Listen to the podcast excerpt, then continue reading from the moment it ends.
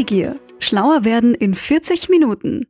Hallo, vielen Dank fürs Reinhören. Bei uns gibt es heute wieder jede Menge Infos aus einem wissenschaftlichen Fachgebiet. Wir schauen uns an, was Wissenschaftlerinnen und Wissenschaftler erforschen. Heute mit einem Gast, der schon weiß, wie unsere Industrie morgen arbeiten wird. Sie ist Expertin im Bereich Industrie 4.0. Was das ist und wohin in diesem Fachgebiet die Reise geht, verrät uns jetzt Barbara Meyer. Wir lernen unseren Gast jetzt im Eilverfahren kennen. Neugier. Schlauer werden in 40 Minuten. Der Wordrap. Ich bin von Grund auf neugierig. Und äh, das macht wahrscheinlich auch die Intention für die Forschung aus. Meine bisherige Berufslaufbahn. Nach der Schule ähm, habe ich mich für ein technisches Mathematikstudium entschieden an der TU Graz. Bin dann danach äh, in die Automatisierung eingetaucht, in die Industrie, um dort IT-nahe Automatisierung zu machen und daraufhin ähm, dann wieder doch wieder an die Hochschule zurückzukehren und bin dann an die FH Joneum gegangen, äh, dort als wissenschaftliche Mitarbeiterin zunächst und habe ähm, dann mich weiter Richtung Forschungstätigkeiten an der TU Wien auch ähm, interessiert und äh, mein PhD dort gemacht. Und ja, das habe ich dann so parallel sozusagen die FH Joneum, weitere Projekte und interessante Aufgaben gekriegt und bin auch an der TU Graz, habe dann fertig gemacht äh, und habe dort promoviert und äh, habe jetzt die Professur für Industrie 4.0 und Automatisierungstechnik in Kapfenberg am, am Studiengang für Industriewirtschaft. Mein Fachgebiet ist? Ja, Mathematik, Querschnittsmaterie aus Automatisierungstechnik und jetzt Industrie 4.0, Digitalisierung. Das sind die Themen, die die letzten Jahre so mich auch begleitet haben. Und äh, IT-nahe ähm, Automatisierung, würde ich meinen, ist jetzt so die Querschnittsmaterie in Richtung Automatis in Industrie 4.0. Das fasziniert mich an meiner Arbeit als Forscherin. Dass es ein stetiger Wandel ist. Äh, wir sind da mittendrin in einem ganz spannenden Thema, das uns noch lange Zeit, glaube ich, beschäftigen wird. Aber jetzt reißen die Themen da alle so richtig auf. Und man kann aus vielen Disziplinen, die ich jetzt so in unterschiedlichen Positionen und ähm, ja, von unterschiedlichen Blickwinkeln kennengelernt habe, jetzt vereinen. Das macht es total spannend. Und da gibt es unterschiedliche Querfeld der Materie und auch sehr interdisziplinäre Aufgaben. Und da gibt es wahnsinnig viel zu hinterfragen und zu erforschen. Das macht spannend.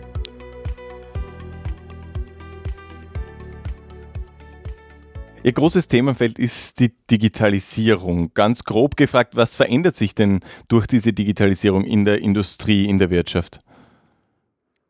Also der Produktions- Betrieb sozusagen ist fundamental anders, würde ich meinen, als noch vor einigen Jahren oder wandelt sich gerade fundamental, ähm, wo man sozusagen auf Zuruf über einige Zettel, die man sich sozusagen gegenseitig in die Hand gegeben hat, Informationen ausgetauscht hat. Da gibt es natürlich jetzt IT-Unterstützung, wenn man es jetzt einmal so grob beschreiben möchte. Und die ist vielfältiger Art. Ja. Also das kann jetzt eigentlich nur quasi diesen Zettel ersetzen und diese Information quasi ersetzen über ähm, Handys oder was auch immer, Smartphones, die man schon hat oder äh, Pages oder, oder Monitore oder was auch immer. Das ist sehr vielfältig da möglich. Aber es geht viel, viel tiefer und viel weiter. Ähm, so weit, dass ähm, Menschen in ihren Möglichkeiten und kombinatorischen Möglichkeiten die Dinge nicht mehr erfassen können, die sozusagen da über äh, Maschinenintelligenz auswertbar sind. Also Kombinationen von Daten, die entstehen, um neue Einblicke zu kriegen, was kann man noch besser machen. Und das ist so ein bisschen auf meinem Herzen, dieses Optimieren liegt mir halt schon von Grund auf. Mhm. Wie funktioniert denn das bislang im Produktionsunternehmen, also vor diesem digitalen Zeitalter? Wie wird dort gearbeitet für alle, die, die diesen Bereich nicht so gut kennen? Also ich glaube, es gibt hervorragende Fachkräfte in ihren Bereichen, aber die Bereiche sind nicht so stark vernetzt, wie es jetzt sozusagen in der Idee der Digitalisierung da sein wird und muss eigentlich auch. Ähm, das heißt, es gibt hervorragende Arbeiter, die direkt am Shopfloor arbeiten, die kennen ihre Maschine, ja, die können wissen genau, was dort passiert, aber vielleicht den nächsten Bereich eben nicht mehr. Äh, dann gibt es eben hervorragende Betriebswirte, die eben wissen, was, wie ihre Prozesse oder auch die Logistik oder so weiter dahinter läuft. Aber das ist wieder ihre Kapsel sozusagen. Und was wir hier jetzt versuchen müssen, um, um besser zu werden und die Produktion in Europa halten zu können, ist einfach die Idee, dass drüber zu spannen, sozusagen, diese, diese Teilbereiche sozusagen miteinander zu vernetzen, Maschinen mit äh, Menschen zu vernetzen und äh, über diesen ja, Tellerrand mehr oder weniger zu schauen und äh, da die Dinge miteinander zu kombinieren und mehr Ideen zu haben, wie man es besser macht. Verstehe ich das richtig, dass das irgendwie auch heißt, dass die Maschinen für uns dafür sorgen, dass die linke Hand weiß, was die rechte tut in einem Produktionsbetrieb? Naja, die Maschinen und die Produkte selbst bekommen so viel Intelligenz, dass sie sozusagen in einem Idealbild jetzt einmal, das wir skizzieren, sogar selbstständig irgendwie wissen, was zu tun ist, ohne dass wir noch was dazu tun. Ja, das mag befremdlich wirken, ist aber zum einen zum gewissen Grad, wenn wir daran denken, dass wir hohe Individualität in die Produktion reinbekommen. Das ist was, was wir vor einigen Jahren, Jahrzehnten noch nicht hatten. Da haben wir in der Masse produziert. Äh, wesentlich sein wird, weil wenn wir äh, uns darauf verlassen müssen, dass wir jedes Mal neu umdenken und wissen, was jetzt gerade dort produziert werden muss, dann ist das natürlich ein, ein, ein, ein hoher, gewaltiger hoher Aufwand auch für einen Menschen. Ja? Und äh, wenn das sozusagen zum gewissen Teil abgenommen wird, weil die Maschine so intelligent ist oder die IT-Systeme dahinter das auch miteinander vernetzen, dann ist uns da schon sehr stark geholfen. Und äh, das geht bis hin dazu, dass ähm, neuartige, mit den Menschen zusammenarbeitende Roboter uns auch Prozesse oder Arbeitsstufen abnehmen können, die ja auch kein Mensch mehr so richtig gerne in der Produktion macht. Mhm. Was sind so die größten Herausforderungen und Schwierigkeiten, die durch diesen Prozess jetzt entstehen? Diese Interdisziplinarität, also dieses, dieses eben über den Tellerrand schauen, das macht man jetzt intuitiv noch nicht so wahnsinnig gern. Man gibt auch nicht wahnsinnig gern was von sich her, eine Expertise oder so, weil das ist halt eine eigene.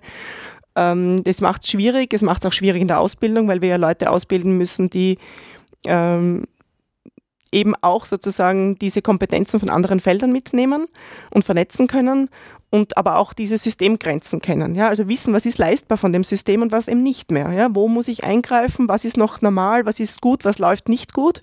Äh, und da versucht man eben auch über sogenannte Dashboards, also ähm, äh, wie soll ich sagen, äh, Be Be Monitore, wo, wo Auswertungen drauf sind, eben auch anzuzeigen. Ja, da läuft etwas eben nicht gut. Und das nicht nur zu tun, wenn es schon im kritischen Fall ist, sondern vorweg das zu nehmen und zu sagen, da wird was falsch laufen, weil ich eben aufgrund von gewisser Sensorik schon erkennen kann, da ist was nicht im Idealzustand. Ja, da läuft etwas nicht so rund, wie sein soll. Sei es an der Maschine oder auch im Gesamtprozess. Jetzt heißt das Ganze Industrie 4.0, aber was bedeutet das eigentlich? Also was war 1.0, 2.0 und 3.0 und äh, wo kommt diese Wortschöpfung her und was steckt dahinter? Ja, das kommt aus, der, aus dem Gedankengang, den, der ist eigentlich aus, der, aus aus Deutschland gekommen. Ähm, Industrie 3.0 war letzten Endes die gesamte Automatisierung, die basierend auf den ähm, Möglichkeiten der, der, Elektronik und der, der, Leistungsfähigkeit von, von Rechnern und, und Computern äh, ermöglicht wurde und davor eben die Elektrifizierung generell und so weiter. Also diese Schritte waren Revolutionen sozusagen im Industriezeitalter. Und da streiten sich natürlich jetzt die, die, die Experten und Expertinnen natürlich auch, ob das jetzt wieder eine Revolution ist oder eine Evolution. Und ich würde meinen, es ist von beiden ein bisschen was. Äh, wir haben uns seitdem Automatisierung Thema ist, stetig weiterentwickelt, so, sofern es die IT möglich gemacht hat. Ja? Und da haben wir noch stark unterschieden zwischen dem, was IT war, weil das war sehr abgekapselt und mehr für die Managementprozesse und so weiter. Und dann hat es am Schopfler die Automatisierung gegeben, direkt am Arbeitsprozess. Und das vermischt sich jetzt, weil ähm, Speicher ist nicht mehr so viel wertvoll sozusagen, das kriegt man recht günstig. Ähm, die Komponenten werden immer leistungsfähiger, aber billiger. Das ist dieses Mursche Gesetz sozusagen, das hält noch immer an und deswegen vermischt sich das alles und deswegen leisten wir so viel sozusagen jetzt in der Automatisierung oder in der IT, was noch äh, früher undenkbar war und deswegen gibt es auch so viel Intelligenz schon sozusagen an den Maschinen. Und deswegen würde ich meinen, das ist ein stetiger Prozess, der sich in Wahrheit seit den 70er Jahren abspielt. Ähm, dennoch ist es so, dass wir mit der Digitalisierung und den Möglichkeiten, die wir technisch jetzt haben, insofern revolutionär sind, als wir komplett neue Geschäftsmodelle und Ideen dazu generieren können. Und das ist wirklich neu. Ja? Also das sind neue Ideen, die auch unsere Denk- und Arbeitsweise sozusagen komplett beeinflussen. Wenn wir das nur aus dem privaten Sektor zum Beispiel betrachten, dann ähm, ist das unsere, unser Smart Device, also unser Mobile-Telefon, das wir immer mit uns haben. Das hat uns vor 20 Jahren, wenn uns das jemand so in der Intensität mitgeteilt hat, wie wir das verwenden würden und was es alles mit uns macht und unser Leben verändert, letzten Endes auch unser soziales Leben komplett verändert, dann ähm, hätte uns das keiner so richtig abgenommen. Und letzten Endes vor diesen gewaltigen disruptiven Prozessen sozusagen stehen wir auch in der Industrie jetzt. Mhm. Oder wir sind mittendrin, würde ich sagen. Welche Vorteile ergeben sich dadurch für Unternehmen? Weil es hat ja bei vielen bis jetzt auch gut funktioniert ohne äh, Digitalisierung. Was bringt's? Also ich würde meinen, wir stehen international gesehen und auch das ist natürlich ein Fakt der Globalisierung nicht mehr vor der Herausforderung Mitbegleiter am Markt zu haben, die jetzt in dem österreichischen, deutschen Dachraum stehen, sondern wir haben die weltweit. Und das ist e- ziemlich egal, ob ich ein Unternehmen bin mit 100 Mann oder 5000 oder 10.000 Mann. Ähm, das heißt, wir haben äh, auch aufgrund dessen, dass, dass jeder Mensch, jeder, jeder, jeder End-User sozusagen oder jeder Endkunde kann sich ähm, Produkte aus wel weltweit sozusagen ins Haus holen und das sehr komfortabel. Das heißt, wir haben diese Wettbewerbssituation haben wir ohnehin. Und was wir nur machen können und was wir in diesen Initiativen auch mit begleiten wollen, ist äh, die Initiative Produktion in Europa zu halten. Ja, deshalb das nicht so wie in den letzten Jahrzehnten stückweise nach Osten abwandert, weil dort die Arbeitskraft so viel günstiger ist. Das ist ein Fakt. Das hat es wirtschaftlich gegeben und das ist auch evident. Äh, und wir wollen stückweise Produktion entweder zumindest halten und wieder zurückholen, ähm, weil das die Wertschöpfung in, in, in unserem Kontinent sicherstellt, weil das F&E in unserem Kontinent nach, nachträglich sozusagen verbessert auch, also Forschung und Entwicklung und äh, sicherstellt und damit auch ähm, Arbeitsplätze sichert. Ja? Auch wenn wir jetzt weniger Arbeitsplätze in die Produktion vielleicht zukünftig bekommen werden, aber über diese Umkrempelung der Arbeitsplätze, ja, wir werden andere Arbeitsplätze kreieren damit, äh, halten wir die trotzdem in Europa und lassen nicht die Asiaten oder die Amerikaner sozusagen da Weltherrschaft gewinnen, was die Industrie betrifft. Und das heißt aber für die Industrie, sie muss effizienter werden. Sie muss billiger produzieren letzten Endes oder weniger sozusagen verschwenden, wenn man so will. Ja? Also diesen Ballast muss man loswerden.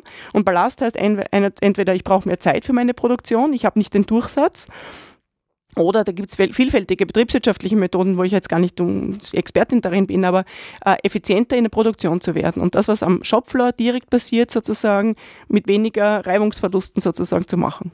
Mhm. Wie nah ist man denn schon dran an so einer komplett vernetzten Fabrik? Ist das noch entfernte Zukunftsvision oder schon Realität? Also in Forschungslaboren ist es Realität. Da gibt es äh, berühmte Beispiele auch wie Fraunhofer Institute und so weiter, die das machen. Ähm, die auch zeigen, wie, man, wie auch wir in unserer Forschungsfabrik Einheiten oder, oder Bausteine, die man auch sozusagen kopieren oder nachmachen kann oder für sich anpassen kann. Äh, ich würde meinen, in, in, der, in der Industrie selbst gibt es viele Vorzeigebetriebe, dieses 100% alles schon bedacht haben, ist noch nicht da. Ja. Äh, das muss aber auch gar nicht sein. Ja. Das ist ähm, sozusagen, man zeichnet da in der Forschung oder in dem Idealfall immer so eine eierlegende Wollmilchsau sozusagen, die das dann was man sozusagen für sich dann herunterbrechen muss auf, das eigene, auf den eigenen Betrieb, was letzten Endes auch relevant ist. Also da sind über die Branchen vielfältige Varianten möglich, die die Betriebe trotzdem viel stark weiterbringt. Ja. Das muss gar nicht alles abdecken. Ich muss da jetzt nicht die vollkommen vernetzte Intralogistik mit äh, hundertprozentig äh, vernetzten Maschinenpark und Menschen und so weiter haben und es muss nur ablaufen wie in Raumschiff Enterprise. So ist es gar nicht gedacht. Ja. Äh, es ist aber so, dass es sozusagen Teile dafür sozusagen herausnehmbar werden, die einen Schritt weitergehen und wo man, wo man sozusagen effizienter wird und mehr über die Produktion erfährt. Wir wollen in diesem Podcast Klartext sprechen, also mit möglichst wenigen Fachvokabeln auskommen. Ein paar brauchen wir aber trotzdem und das bedeuten sie. Neugier. Schlauer werden in 40 Minuten. Das Forschungslexikon. Disruption. Ein disruptives Geschäftsmodell ist eines, das es das in keinster Weise ein altes Geschäftsmodell weiterentwickelt oder das fortsetzt, sondern wo man ganz eine neue Idee im Unternehmen umsetzt. Das heißt, zum Beispiel Saubermacher hat ähm, grundsätzlich die Aufgabe, Müll abzuholen, auch von Baustellen abzuholen beispielsweise. Und die haben jetzt eine Wastebox bis ein ganz neues Geschäftsmodell entwickelt, wo sie eine IT-Plattform haben, um die Poliere auf der Baustelle zu unterstützen, über eine App die Container holen und äh, wieder abholen zu lassen. Das heißt, das ist ein ganz neuer Geschäftsprozess. CNC-Maschine. CNC-Maschinen sind traditionelle subtraktive Fertigungsmaschinen wie Fräsmaschinen und Drehmaschinen. ERP. ERP ist äh, Enterprise Resource Planning und äh, ist beispielsweise das bekannteste Enterprise Resource Planning System, ein IT-System ist SAP. Interface. Interface wird in der Softwareentwicklung äh, Schnittstelle genannt, Schnittstelle zwischen zwei Systemen oder mehreren Systemen, die es auszuprogrammieren ist. Didaktik. Didaktik ist die Wissenschaft der ähm, methodischen Vermittlung von Wissen, also die Idee, wie man Wissen an den Frauen den Mann bringt, sozusagen, um äh, das nach modernsten äh, Konzepten äh, angreifbar zu machen und auch sich zu behalten, also die Materie zu behalten. Jetzt gibt es diese intelligenten digitalen Produktionsprozesse, zum Beispiel schon, schon in ähm, Forschungsfabriken. Äh, gibt es da Beispiele? Worüber denkt man danach? Was sind das für Prozesse, die man da optimieren kann? Also wenn ich an die Wertstofffertigung zum Beispiel äh, denke, dann hat man oft manuell äh, Teile, die man an verschiedenen Inseln gefertigt hat, manuell zu einem Assemblingplatz getragen. Ja? Wenn man das jetzt sozusagen die, optimiert, dann gibt es fahrerlose Transportsysteme, die mir sowohl Rohmaterial bringen, als auch aus den Lagern beispielsweise, als auch halbfertigen Produkte oder Komponenten, die schon erzeugt wurden, äh, wieder abtransportieren von diesen Arbeitsinseln.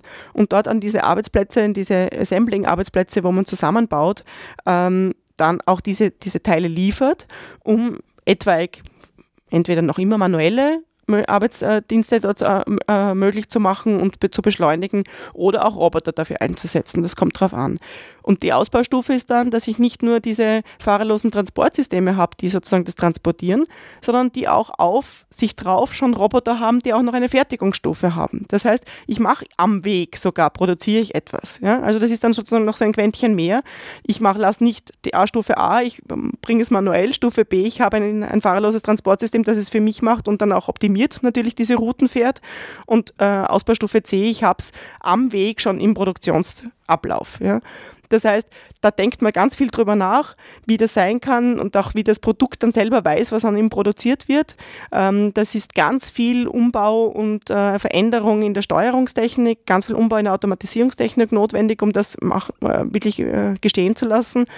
Und da tut sich ganz viel, ja. Mhm. Das ist ein Beispiel. Das heißt, da müssten dann auch diese fahrerlosen Transportsysteme auch mit den einzelnen Stationen kommunizieren. Der weiß dann, okay, bei Punkt A, der ist gleich fertig mit diesem Fertigungsschritt. Ich fahre da jetzt mal hin. Ich bin dort gefordert. Dann nimmt er das mit und weiß, ich muss zum nächsten, weil das Produkt das schon gespeichert hat, die Information, dass er jetzt zu Punkt B, Maschine B muss. Genau.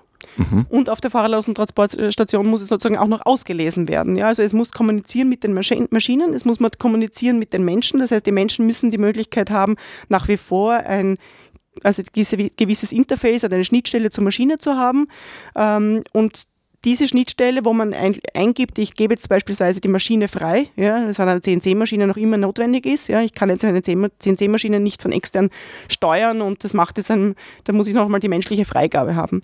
Ähm, das heißt, die, diese Vernetzung zwischen Maschine, dem Menschen, dem Prozess sozusagen im Sinn des, des AGVs, also des, des fahrerlosen Transportsystems und des Produkts. Ja, und das ist komplex, weil mhm. da können vielfältige Prozessstufen äh, ausgelassen oder hinzugenommen werden, je nachdem, wie das Produkt sozusagen gefertigt werden soll. Apropos komplex, wenn man sich einliest äh, in dieses Thema, dann kommt man immer wieder an zwei Begriffen vorbei, die für den Laien oder zumindest für mich schwer einzuordnen sind. Ähm, da geht es um vertikale und horizontale Integration. Wenn wir die beiden Begriffe mal kurz äh, erklären. Vertikale in Integration, was heißt das? Also da gehen wir davon aus, dass wir, wir denken in den letzten Jahrzehnten in einer klassischen Automatisierungspyramide. Ja? Und diese Pyramide, die kann man jetzt einmal zweidimensional sehen, also quasi wie ein Dreieck. Und da geht man davon aus, dass man sozusagen an der Basis den Produktionsprozess hat, also den Shopfloor. Und dann darüber hinauf äh, den Automatisierungslayer, wo man die Steuerungseinheiten hat, dann die Einrichtungen, wo wir den Prozess beobachten und eingreifen können, also diesen ähm, SCADA-Prozess. Und dann können wir sozusagen Level für Level bis zur Unternehmensebene sozusagen gehen, wo wir klassische ERB und äh, Systeme haben, IT-Systeme haben, die das Gesamtunternehmen mit, mit einbeziehen. Also da sind dann nicht nur die Produktion mit drinnen, sondern die gesamte Abwicklung von Kunden und Lieferanten und so weiter. Das ist vielfältig. Das heißt, wir denken immer in dieser Pyramide oder wenn man so will, auch in diesem Dreieck. Und ähm, das alles miteinander zu vernetzen, ja, von dem Level 0, wo wir an der, an der Produktion sind, bis zum höchsten IT-Level, das nennt man die vertikale Integration. Das heißt, wir wollen dort Schnittstellen vermeiden, weil Schnittstellen bringen Fehler, Schnittstellen bringen Aufwand im Sinn von, ähm, da müssen immer zwei äh, IT-Systeme miteinander sprechen und das bringt Aufwand in der, in der, in der Programmierung. Das heißt, äh, und das ist auch fehleranfällig. Das heißt, wir wollen schauen, dass wir das so durchgängig wie möglich machen. So schnell wie möglich und so effizient wie möglich die Daten vom, von der Produktion mit diesen Daten der Betriebswirtschaft äh, vereinen. Mhm. Und das ist die Integration. Und da gibt es aufgrund der technischen Möglichkeiten heute nicht nur diese verschiedenen Layer, die ich jetzt beschrieben habe, sondern gibt es ganz vielfältige Möglichkeiten, weil die Maschinen selbst nun viel mächtiger sind, viel mehr Power haben, das auch zu kommunizieren, die Kommunikationsebene selber schon gewährleisten zu können. Das heißt, ich brauche nicht einmal mehr notgedrungen oberhalb unbedingt Layer, die mir das für mich machen, sondern die Maschine selbst mit dem, mit dem, man kann sich jetzt vereinfacht vorstellen, mit einem Chip, den er halt drin hat sozusagen, mit der, mit der Kompetenz oder mit der IT-Kompetenz, kann über das Internet direkt mit diesen Systemen reden schon. Und das nennt man dann Internet der Dinge. Und das nennt man auch die Vernetzung dieser Maschinen mit dem Internet. Ja, das heißt, mhm. jede, jede Maschine hat eine IP, so wie unsere Rechner, haben eine eigene IP-Adresse und die sind vernetzt mit einem System im, in, im Internet. Und damit sozusagen kann ich auch unsere Systeme damit äh, sozusagen verheiraten. Und da kann ich jetzt auch mit ganz schneller Prozessorik, zum Beispiel jetzt, was wir auch in unserem Labor haben, ähm, eine, eine ganz schnelle Datenbank damit und einen Prozessor auf der ERB-Ecke damit verheiraten. Das nennt ist dann eine HANA beispielsweise. Und dann kann ich diese Bausteine sozusagen äh, in Echtzeit auch Maschinendaten anzeigen. Und das ist neu. Daraus folgt, wenn ich das richtig verstehe, auch, dass zum Beispiel, wenn der Vorstandsvorsitzende des Unternehmens im Vorstandsmeeting sitzt, äh, er nur sein, sein Handy, sein Tablet oder was aufschlagen muss, auf die App klickt und er kriegt die Daten, wie ausgelastet die Maschine gerade ist auch aus dem System von der Buchhaltung oder so, was das jetzt für ähm, Gewinn und Verlust heißt oder wie viel Geld ihm entgeht, weil es nicht optimal läuft. Und ähm, äh, ja, wie viel Personalkosten dadurch jetzt oder wie viel Personalressourcen dadurch frei werden oder sowas. Das kann man dann kombinieren, also das von, von der Maschine bis zum Vorstand quasi vertikal alles zusammenhängt. Stimmt genau. das so? Und okay. ich kann es nicht nur von einer Produktionsanlage mir anschauen, sondern ich kann es vernetzt über mehrere Standorte mir anschauen. Das heißt, ich kann mir anschauen, wie funktioniert der Standort A, der Standort B, mehr oder weniger mit einem Knopfdruck. Ja? Also das muss man sich dann halt konfigurieren, welche Daten man sich sozusagen dann schnell anschauen möchte. Aber das kann der Produktionsleiter ähm, reporten, beispielsweise einen, an, an einen Geschäft Geschäftsführung oder einen Vorstand und der sieht es dann eine schnelle Auswirkung über alle Produktionsstandorte. Ja. Mhm. Achso, das heißt, der Vorstand sieht auch bei unserem Werk in Niederösterreich funktioniert irgendwas besser als beim Werk in der Steiermark, obwohl wir eigentlich das gleiche haben und, und oder dem in China. Ja, ja genau. genau. Oder dem in China. Richtig. Ähm, okay, dann hätte man die vertikale Integration. Jetzt gibt es das Ganze noch in horizontal. Was heißt das?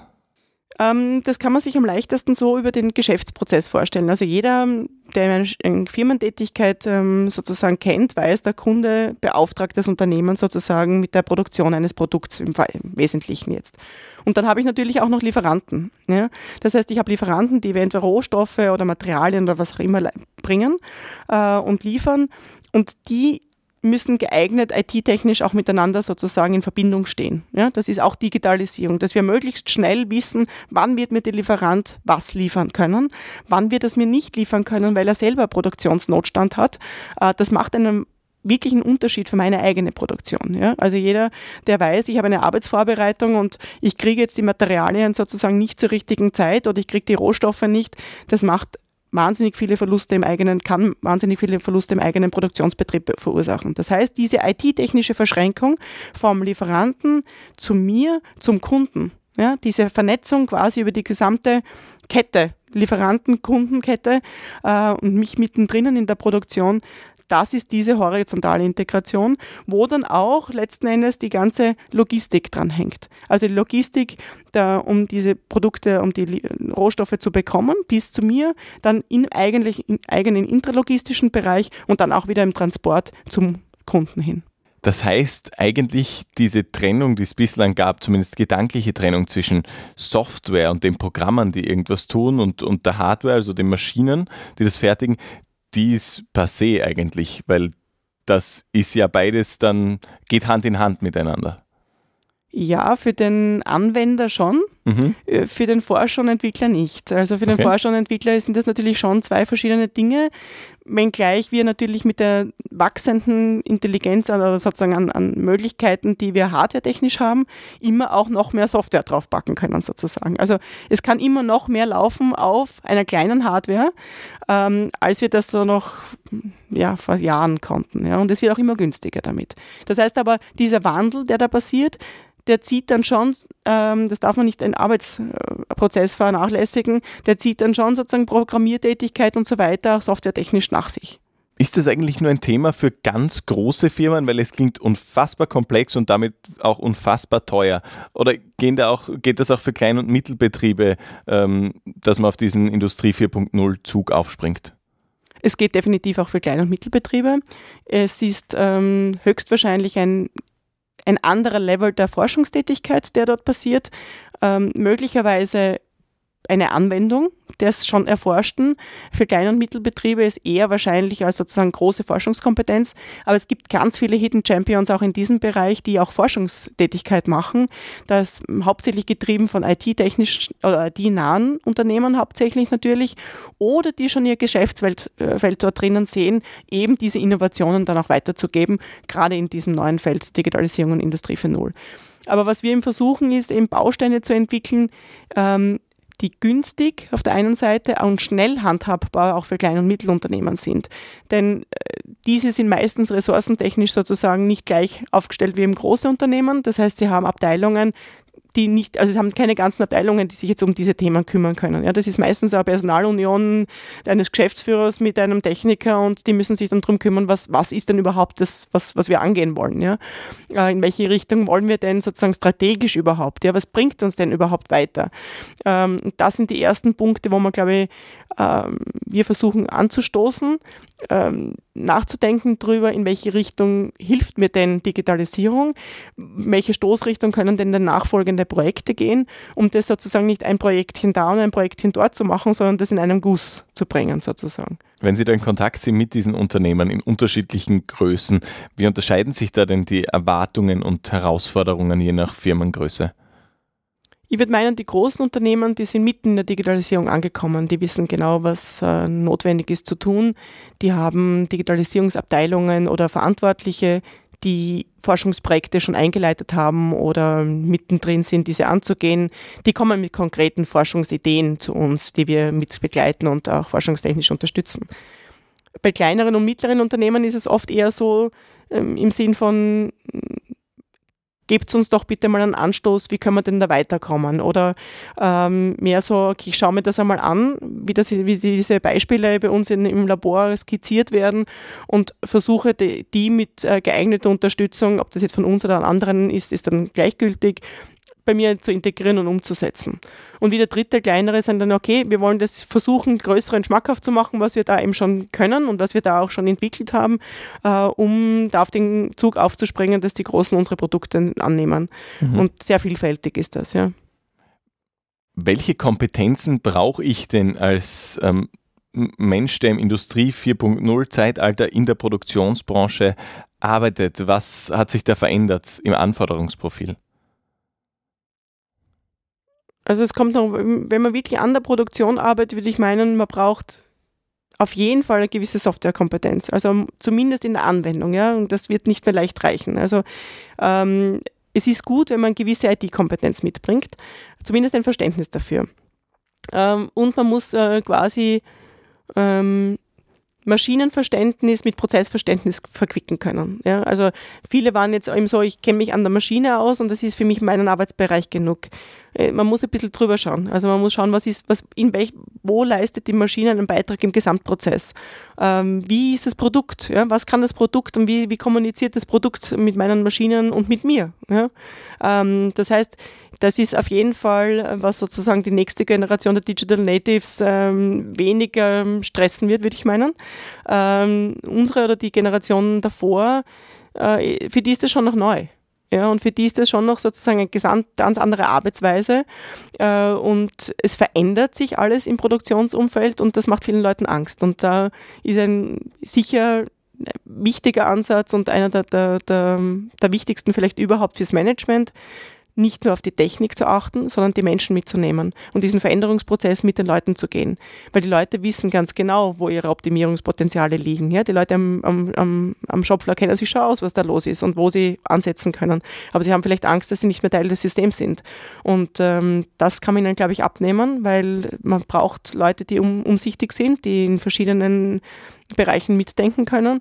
Und äh, das wird nicht das Problem sein, sondern man muss einfach die Leute mitnehmen und sie sozusagen da integrieren und auch Ideen generieren lassen.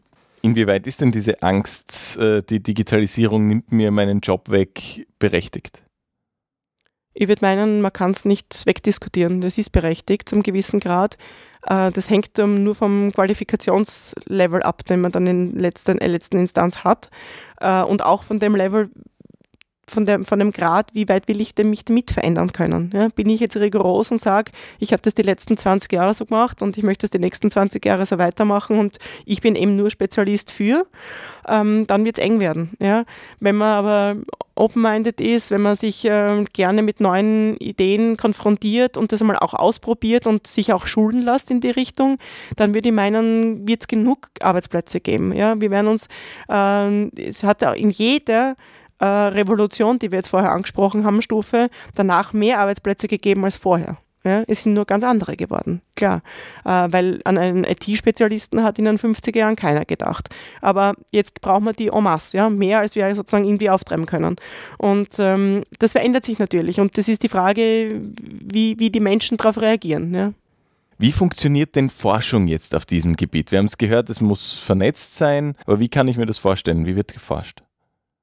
Wir sind hier im technischen Bereich ähm, weniger jetzt so unterwegs, dass wir sozusagen uns großartig äh, mit Studien oder so weiter beschäftigen, sondern wir sind hier sehr nahe dran am, wie soll ich sagen, am Ausprobieren. Also es ist ein, ein Trial and Error, aber ein ganz konkretes, wo man sagt, man möchte ein ganz konkretes Problem oder eine Herausforderung lösen.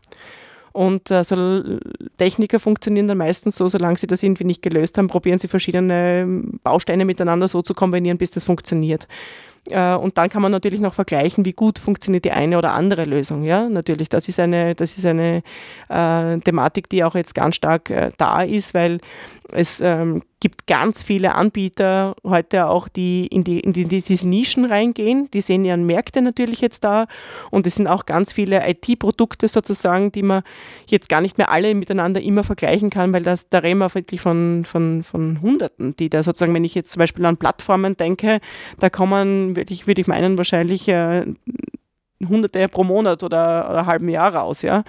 Äh, die kann man gar nicht mehr alle erfassen. Aber die wichtigsten Trends, die wichtigsten ähm, gehen wir nach, äh, gehen auch in einen Schritt, wo wir sagen, das ist absolutes Neuland. Ja, da, da, wissen wir, wo wir gedanklich ungefähr hinwollen. Da haben wir eben diese Herausforderung, Daten aus unterschiedlichen Bereichen zu kombinieren, auch miteinander sozusagen äh, in, eine, in eine sinnvolle Auswertung zu bringen, um neue Erkenntnisse über die Produktion zu gewinnen. Aber da wissen wir noch nicht, wo der Weg hingeht. Also da müssen wir einfach probieren. Da hat man verschiedenste statistische, ähm, äh, modellbasierte Möglichkeiten, das zu tun. Äh, das ist oft schwierig, oft scheitert man auch auf dem Weg äh, und geht dann an eine andere Abzweigung weiter, bis es einen Erfolg bringt. Das würde ich meinen, ist also experimentelle und angewandte Forschung in diesem Bereich, die wir tätigen. Wenn man so forscht, welche Eigenschaften braucht man denn, um erfolgreich forschen zu können? Was muss man da mitbringen? Absolut Neugier. Das wird nicht ausbleiben können. Neugier und, ähm, naja, ich sage das immer so, so unkonventionell, man muss ein Stehaufmantel sein. Also man darf sich nicht unterkriegen lassen, wenn es einmal nicht funktioniert. Also ähm, wieder aufzustehen, weiterzumachen, was Neues zu probieren und an dem Ziel nicht, nicht zu rütteln. Ja? Also nicht sich ständig sozusagen seine Ziele umzumodeln, sondern wirklich zu sehen, was will man, was hat das auch für einen Zweck, dann hat man es auch intrinsisch, warum man es macht. Ähm, und, und dran zu bleiben, einfach dran zu bleiben. Das ist, glaube ich, einfach das Wichtigste. Ähm, und nicht scheu zu sein, äh, auch mal was Neues dabei zu lernen. Also wir kommen nicht umhin, auch neue Schnittstellen, neue Programmiersprachen ständig lernen zu müssen. Einfach sich zu trauen, sich da reinzuschmeißen und äh, dran zu bleiben. Wir haben schon ein paar Mal das Smart Production Lab angesprochen, an dem Sie forschen. Nochmal konkret, äh, was ist das? Das ist ein Lehr- und Forschungslabor, das gegründet wurde vor eineinhalb Jahren, also eröffnet wurde vor eineinhalb Jahren und ähm, wo wir in sogenannten Use Cases beispielhaft darstellen wollen, wie man Digitalisierung in der Produktion angehen kann, im, im, klassischen Sinn. Das heißt, äh, wir wollen diesen großen Berg der Digitalisierung, den man nicht erklimmen kann, und diesen Idealtypus sozusagen einer, einer voll vernetzten Fabrik ein bisschen sozusagen angreifbarer machen. Äh, somit äh, in Beispielen aufzeigen, wohin der Weg geht, auf der einen Seite, was wir erforschen, direkt auch zeigen aber sozusagen das so weit äh, greifbar zu machen, dass man sagt, man muss jetzt nicht alles gleichzeitig beginnen. Ja? Man kann sich an einer Ecke nähern und das sind jetzt meine Probleme. Und wenn eine Firma kommt und sagt, äh, dort, dort haben wir Handlungsbedarf, dann kann man sich dann nähern und sagen, okay, da haben wir das und da machen wir das und das kann man eventuell kombinieren und wie schaut das dann für dein Unternehmen konkret aus und das kann man umlegen ähm, weil wir gesehen haben, dass eben das gerade für die kleineren und mittleren Unternehmen sonst ganz schwierig wird. Äh, und gleichzeitig ist es natürlich auch ein, ein wunderbarer Raum, um, um Lehre eben, genau wie wir es vorher schon in der Ausbildung skizziert haben, angreifbarer zu machen. Das heißt, wirklich Dinge ausprobieren zu können. Wir haben definitiv einen Maschinenpark dort stehen. Wir haben auch ein Demonstrationsprodukt, das wir fertigen. Das heißt, man sieht diese integrativen Prozesse sehr gut. Man sieht diese Datenflüsse, die man normalerweise ja auch nie so spürt, weil das ist halt ein, Computer da und der andere dort und plötzlich sind die Daten da. Ja, aber wie das genau passiert, das ist immer so eine Blackbox immer in Wahrheit und das kann man dort sehr schön zeigen. Ja. Ähm, das haben wir ganz gut didaktisch auch sozusagen so aufbereitet, dass man da auch sieht, wie kommt denn das von A nach B und was gibt es für Herausforderungen in der Hinsicht. Äh, wie kann man sich das denn räumlich vorstellen? Ist das eher wie ein Labor, also eher wissenschaftlich angehaucht oder eher wie eine Fabrik oder irgendwas dazwischen? Also es wird meiner, wenn man hineinkommt, wird man eher eine Fabrik vermuten. Es ist ein sehr offener, heller, 600 Quadratmeter großer Raum, ähm, der sehr hell ist. Ja, also wir haben Wert, Wert gelegt drauf, wirklich moderne äh, Produktion sozusagen da auch nachzubauen, äh, wie es eine Infineon beispielsweise in Klagenfurt macht oder in ihrem Showroom oder auch ähm, in, in der Demonstrationsfabrik äh, oder auch andere große Unternehmen wie Flextronic und weiter. Äh, das heißt, man würde mal vermuten, es ist eine Werkstattfertigung, äh, das entspricht auch dem Maschinenpark, den wir dort haben. Wir haben da CNC-Maschinen, wir haben 3D-Drucker, natürlich additive Fertigung ist ein wesentlicher Bestandteil der neuen, äh, der neuen Produktionstechniken. Hm, additive Fertigung? Additive Fertigung heißt lang, langläufig 3D-Druck. Mhm. Äh, das heißt, wir fertig, fertigen nicht mehr subtraktiv, das heißt, wir nehmen nicht Material weg, sondern wir bringen Material sukzessive nach und nach auf. Ja? Mhm. Also heißt additiv äh, auf, aufgetragen äh, in Filamenten. Da können wir hauptsächlich kümmern wir uns um Kunststoff. Ähm, wir haben auch einen Lasercutter, der sehr in, in sozusagen beliebt ist, auch bei, bei studentischen Arbeiten äh, und äh, kollaborative Rob Roboter, die mit Menschen gemeinsam im Produktionsprozess stehen. Äh, und diese alle, dieser gesamte Maschinenpark wird für die Produktion unseres Demonstrationsproduktes, das ist eine Uhr, äh, verwendet und äh, die IT-technische Integration, wie wir es jetzt vorher horizontal und vertikal beschrieben haben, ist aber klassische, ist unsere klassische Forschungsecke. Also das ist das, wo wir sozusagen wirklich dran sind, äh, diese Systeme miteinander zu integrieren, um eine mehr oder weniger papierlose oder vollkommen papierlose Produktion zu gewährleisten. Ich nehme an, das ist bei dem nicht so, dass man das einfach hinstellt auf die Wiese, ein solches Labor, und dann ist es einmal fertig und dann passt es, weil dann läuft es eh. Nachdem sich das Ganze erneuert, äh, wie viel Arbeit geht da auch rein, ähm, so eine Fabrik am, am Laufen zu halten?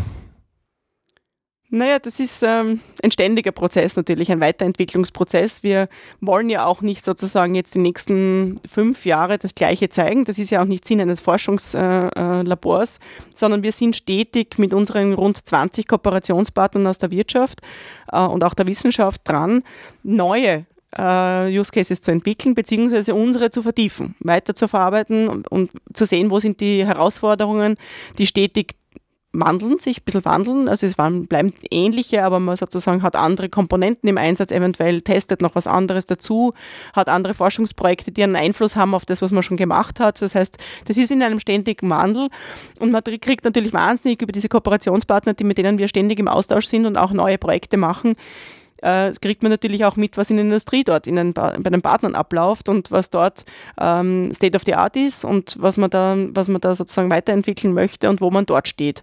Und dann gibt es wieder weiteren Raum, um zu sagen, okay, da geht man wieder neue, neue Projekte an oder hat man ganz große Dinge im Kopf.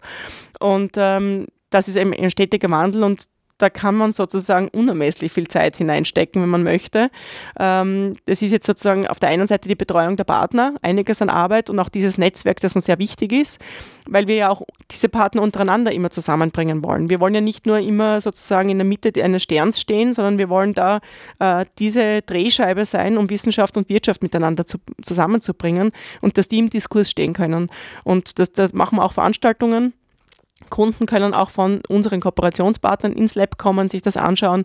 Auch die können an der, an der, an der Diskussion teilnehmen. Wir machen Roundtable-Diskussionen, wo wir Expertinnen und Experten einladen und jeder Mann, jede Frau von der Straße sozusagen oder aus der Bevölkerung einladen, zuzuhören, mitzudiskutieren, ihre Standpunkte mit einzubringen und ähm, ja, da gibt es viele Forschungsbereiche, die da auch einen Input nehmen. Und das Schöne, dass wir sozusagen gewährleisten können in der Lehr- und Forschungsfabrik ist, dass wir am Institut sehr interdisziplinär aufgestellt sind.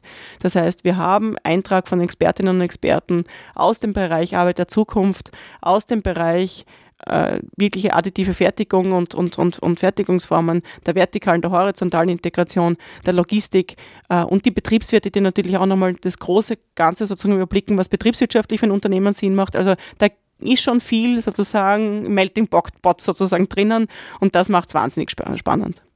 Das Ganze steht übrigens in Kapfenberg in der Steiermark.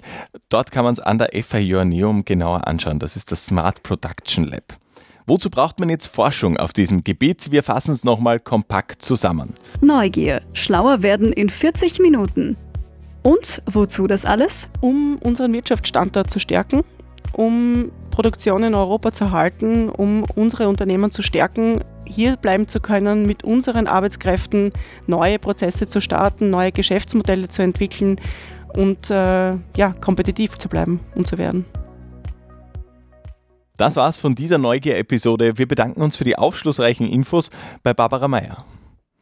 Abschließend noch eine Bitte an euch. Abonniert, wenn es euch gefallen hat, unseren Podcast und gebt uns gerne auch Feedback. Wir freuen uns drauf.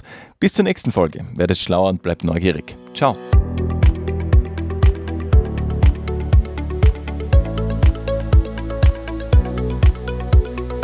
Neugier. Schlauer werden in 40 Minuten.